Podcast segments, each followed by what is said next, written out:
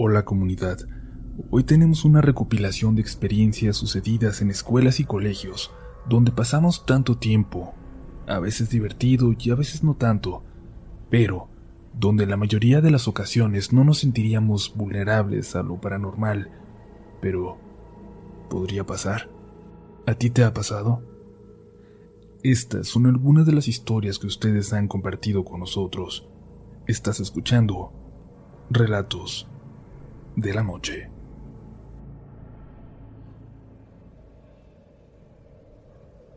Esta historia, comunidad, comienza con un sueño, pero aguanten conmigo y llegan hasta el final.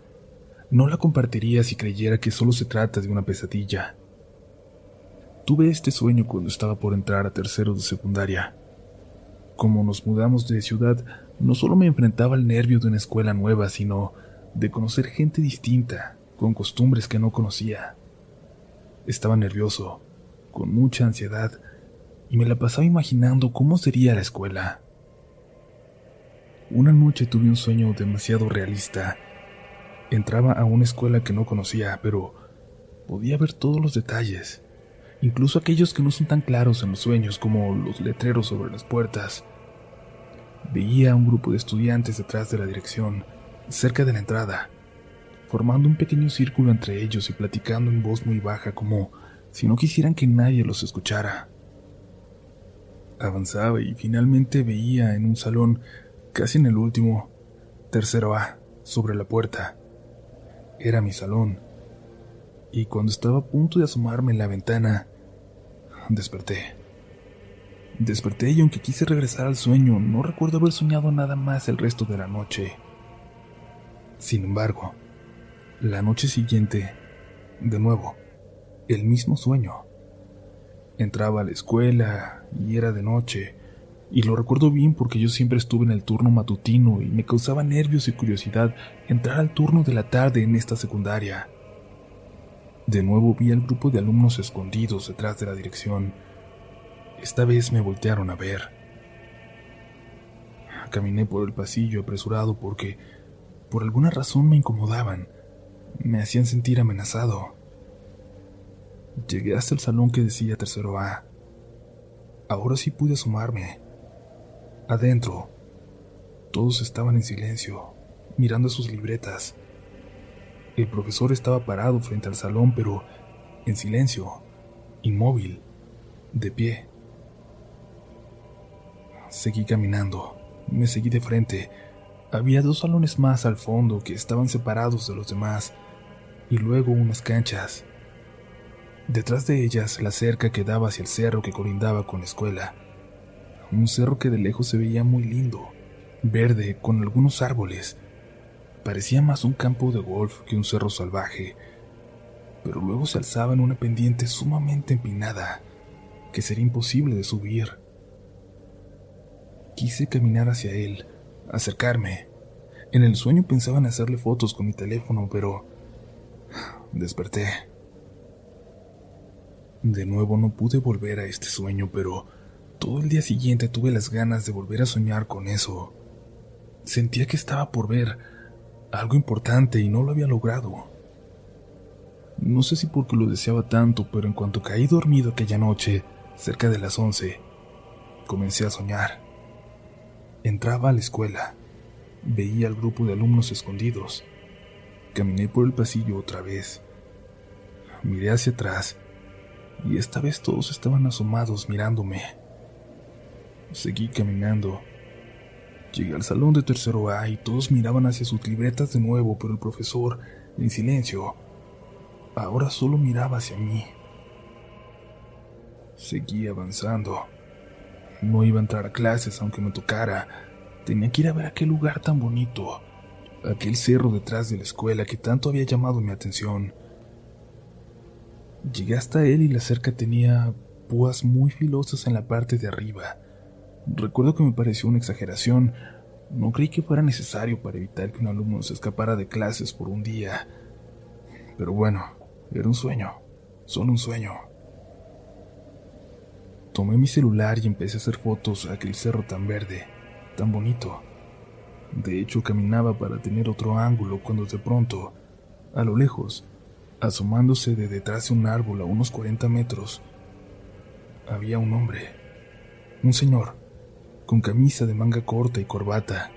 Me recordaba mucho a los chicos mormones que van siempre en pareja, pero no. Este era un hombre mayor, sonriendo, que me saludaba con una palita como de jardinería en la mano. Bajé mi teléfono y lo saludé de vuelta.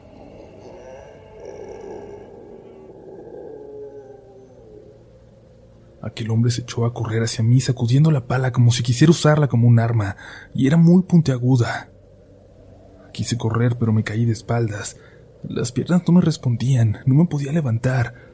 Solo podía arrastrarme hacia atrás mientras veía cómo el hombre llegaba hasta el cerco e intentaba saltarlo y se atoraba en aquellas púas. Pero ya estaba cerca. Lo iba a lograr. Iba a entrar a la escuela. Desperté. Desperté muy nervioso, sudando, pero mi mamá me volteó a ver. Yo... Yo estaba en la sala con ella, viendo la tele, y me preguntó qué pasaba y le dije que acababa de tener un sueño horrible, y ella me dijo que no se había dado cuenta de que me había dormido. Me acababa de preguntar algo hace un momento, y yo había respondido. Y tenía razón, lo recordaba. Recordaba que estaba hablando con ella. Le dije que me dijera exactamente cuánto tiempo había pasado, cuánto tiempo había estado dormido, y me dijo que no había sido ni siquiera un minuto, que acababa de hacerlo. Yo sé que el tiempo transcurre diferente en los sueños, pero me asusté, y no, ya no quería regresar a ese sueño, pero me fui a mi cuarto y antes de darme cuenta, ya estaba dormido, y soñé de nuevo entrando a esa escuela, y los chicos de la entrada esta vez se acercaban a mí y me decían que no continuara. Y escuchaba a lo lejos aquel grito de nuevo y el sonido del hombre batallando para cruzar ese cerco. En el sueño cerré los ojos y me concentré. Me concentré para despertar, para moverme, y por fin lo logré. Por fin estaba despierto, a salvo en mi habitación. Intenté hacer tiempo leer en mi celular un momento para no regresar a soñar con lo mismo, pero no. Fue inútil. Volví a caer dormido y de nuevo entraba a esa escuela. Y esta vez vi al hombre entrar al salón de tercero A a lo lejos, como si me estuviera buscando, como si supiera que yo iba para allá. Desperté. Al día siguiente me ocupé con mi mamá todo el día, pues fuimos a buscar mi uniforme y fue tanta la ansiedad que los días siguientes olvidé por completo aquel sueño horrible. Solo era eso, un sueño. Pero, un día antes de entrar a mi nueva escuela, volví. Volví a esa pesadilla y lo único que alcancé a ver fue a los alumnos desde detrás de la dirección correr y al hombre con su pala corriendo hacia mí a unos cuantos metros.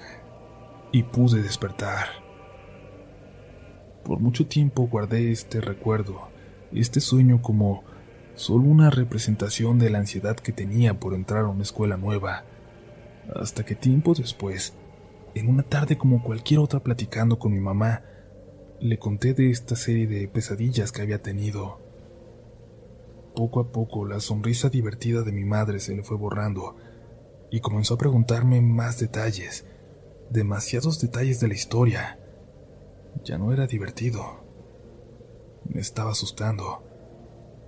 Le pregunté qué pasaba y me dijo que eso que describía yo era la escuela de mi papá, que en paz descanse, su secundaria. Fue entonces por un álbum de fotos y encontró una foto de ellos dos en la playa. Tendrían unos 18 años cuando apenas empezaban a salir. Mira, me dijo, ¿ves aquí, bajo su hombro? ¿Ves esa cicatriz? Lo único que supe de ella es lo que me contó tu papá. Una vez se saltó por la parte de atrás de la escuela para escaparse de clases. Parece que unos chicos lo vieron y se acercaron a la dirección para acusarlo. Al darse cuenta, él en lugar de correr por toda la orilla de la escuela de vuelta a la calle, corrió hacia el cerro para que no lo vieran, y ahí un señor que estaba escondido lo atacó. Quién sabe si estaba loco, quién sabe cuánto tiempo tenía ahí, Solo dice que sintió algo caliente enterrándose en su pecho. Él pensó que era en el corazón y que se iba a morir, pero gracias a los chicos que lo acusaron o que quizás advertían a los profesores, lograron llegar a él a tiempo y espantar al tipo que se perdió en el cerro, y no lo volvieron a ver. Ahí pusieron alambre de púa sobre el cerco, para que los alumnos no salieran, pero, sobre todo, para que aquel hombre que seguía rondando por ahí nunca fuera a entrar. Quizás, quizás te platicó esto antes de que muriera y no te acuerdas, pero lo tenías ahí guardado en tu cabeza. Quizás por eso soñaste con eso. Notaba que ni mi mamá estaba tan segura de lo que decía, de su teoría, pero ¿qué otra explicación podría haber? Me da miedo volver a soñar con eso y la verdad, ahora que vivimos de nuevo en la ciudad donde crecieron mis padres, y que sé que esa escuela de mi sueño está a solo unos cuantos kilómetros de aquí, por las noches, cada risa o sonido en la calle, a lo lejos, me sigue llenando de terror.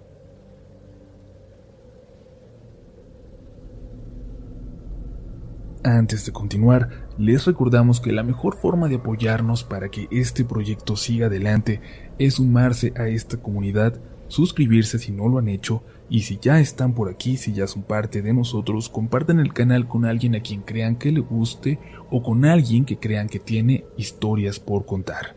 Todo el crecimiento es gracias a ustedes que siguen recomendando este proyecto.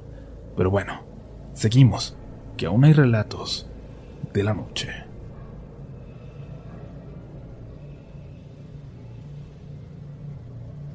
Supongo que la mayoría como yo odiaban la escuela. Sin embargo, yo tenía una razón muy poderosa en cierto momento para pasearme por mi secundaria después de horas de clases. Abigail una chica del salón de al lado que siempre me había gustado y que apenas en tercero me atrevía a hablarle. Ella vivía justo detrás de la escuela. Me daba miedo, pero un día sin querer nos quedamos los dos en la biblioteca esperando un libro y todo pasó casi sin darme cuenta. Estaba tan nervioso que no sé ni qué dije, pero nos empezamos a saludar y a partir de ahí mi amigo Christian y yo pasábamos con nuestras bicicletas todas las tardes por la escuela, esperando encontrarla en la calle. Primero la saludábamos a lo lejos, pero después empezamos a detenernos un momento para platicar. En una de estas veces, al pasar, la vimos en una casa, a dos de la suya, platicando con otra chica que no iba en nuestra secundaria, al menos no la reconocía. Estaban sentadas en el patio y cuando voltearon, Cristian y yo la saludamos, pero no nos respondieron. Devolvieron la vista a lo que tenían enfrente un objeto en el piso, entre las dos. Me sentí muy mal. Ella nunca había sido grosera conmigo, pero esa vez ni siquiera me había saludado. Me sentí un tonto por haberme hecho ideas de que quizás yo también le gustaba a ella. Fue una noche muy triste. Sin embargo, al día siguiente, mientras hacía fila en la cafetería, sentí que alguien me tocaba en la espalda. Volteé era ella. Sonreía y se veía más bonita que nunca. Se disculpó por no haberme saludado el día anterior. Hicimos fila y luego nos fuimos a comer juntos. Christian, que me esperaba, al ver que iba con ella, solo me sonrió y se fue a comer con otros chicos del salón. Era la primera vez que yo comía con una chica. Me pasó algo muy raro anoche, dijo. Mi amiga, la que viste ayer, también iba aquí en la escuela, pero la corrieron en primero aunque ahora ya va en prepa. Ella dice que aquí hay algo, algo fuerte que sale en las noches. Yo pensé que era como los cuentos de todas las escuelas, pero parece que no. En fin, hoy nos vamos a meter. Ella sabe por dónde y, y vamos a jugar a la Ouija aquí adentro, con una Ouija que sí sirve. Con eso estábamos jugando anoche que nos viste. ¿Cómo sabes que sí sirve? Pregunté. Ella solo me sonrió y se levantó. Acababa de tocar el timbre para volver a clases. Corrí para decirle a Christian que esa noche, esa noche teníamos que ir a la escuela.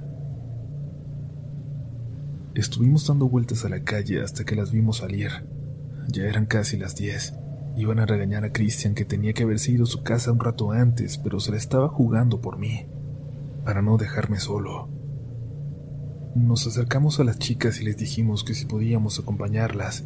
Dijeron que sí, que sabían que estaríamos ahí.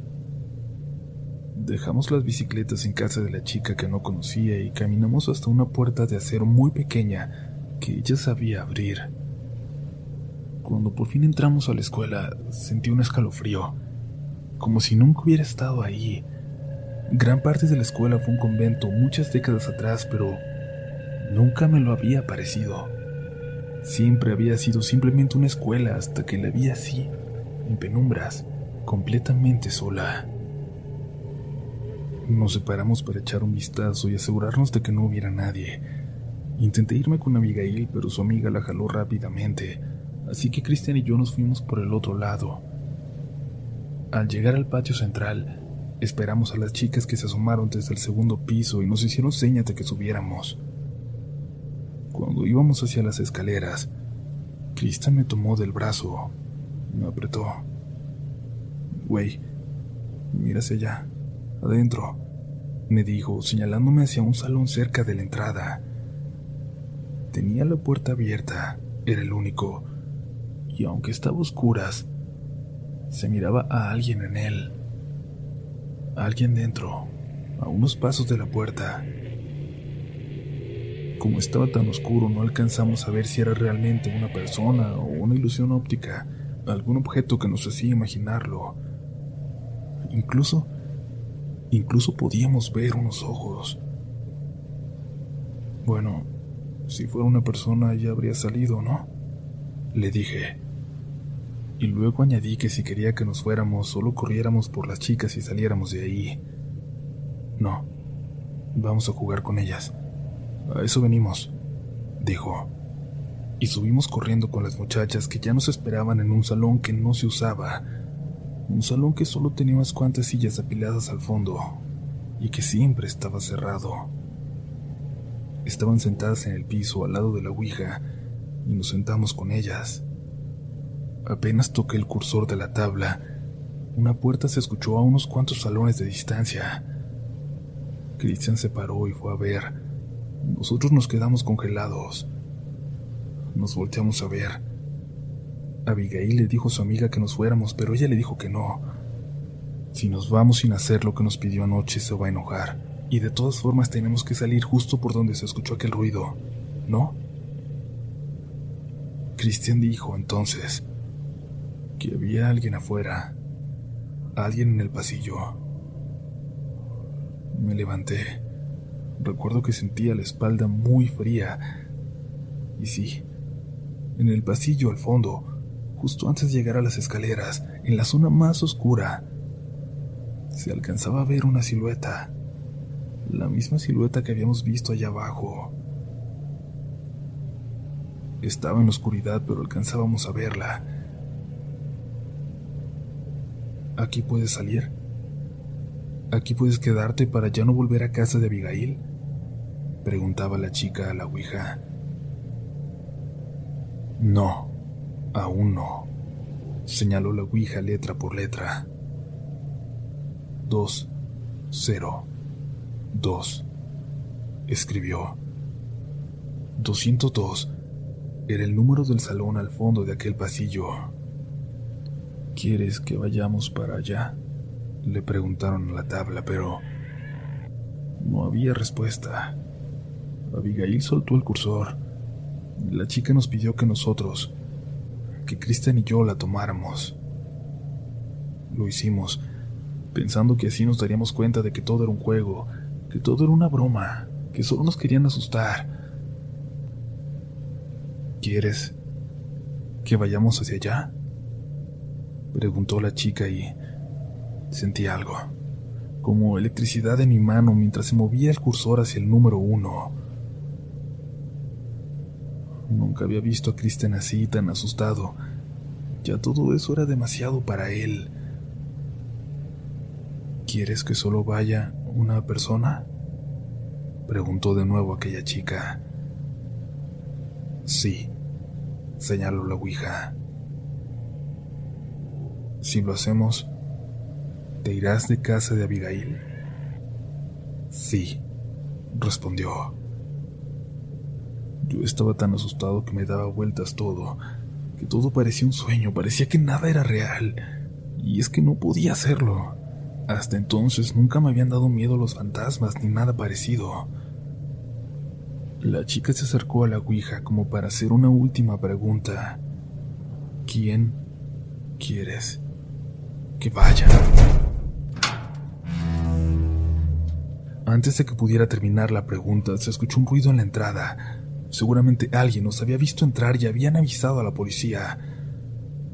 Salimos corriendo de ahí hasta llegar a la pequeña puerta de metal por donde habíamos entrado, y hasta que no salimos nos dimos cuenta de que solo íbamos tres.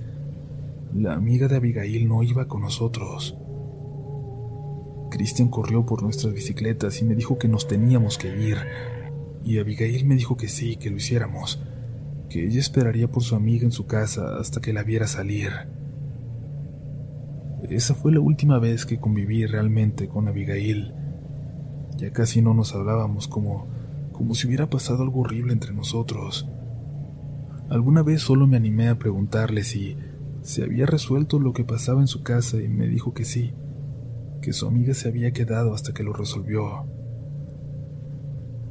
Esto puede sonar a total casualidad, pero después de esta fecha, los que se quedaban más tarde, tanto alumnos como profesores o la gente que limpiaba, empezaron a contar de apariciones que no tenían nada que ver con lo que ya se contaba antes. Decían que se veía una mujer delgadísima y muy alta, como de dos metros, que pasaba por los pasillos del segundo piso, cargando a un bebé. Yo nunca volví a la escuela de noche. Si te gusta este contenido, no dudes en suscribirte para que estés pendiente de lo nuevo que tenemos cada semana. Síguenos también en Instagram y Twitter, donde nos encontrarás como RDLN Oficial. Y también puedes suscribirte a YouTube, donde tenemos varios relatos nuevos cada semana. Esto es Relatos de la Noche.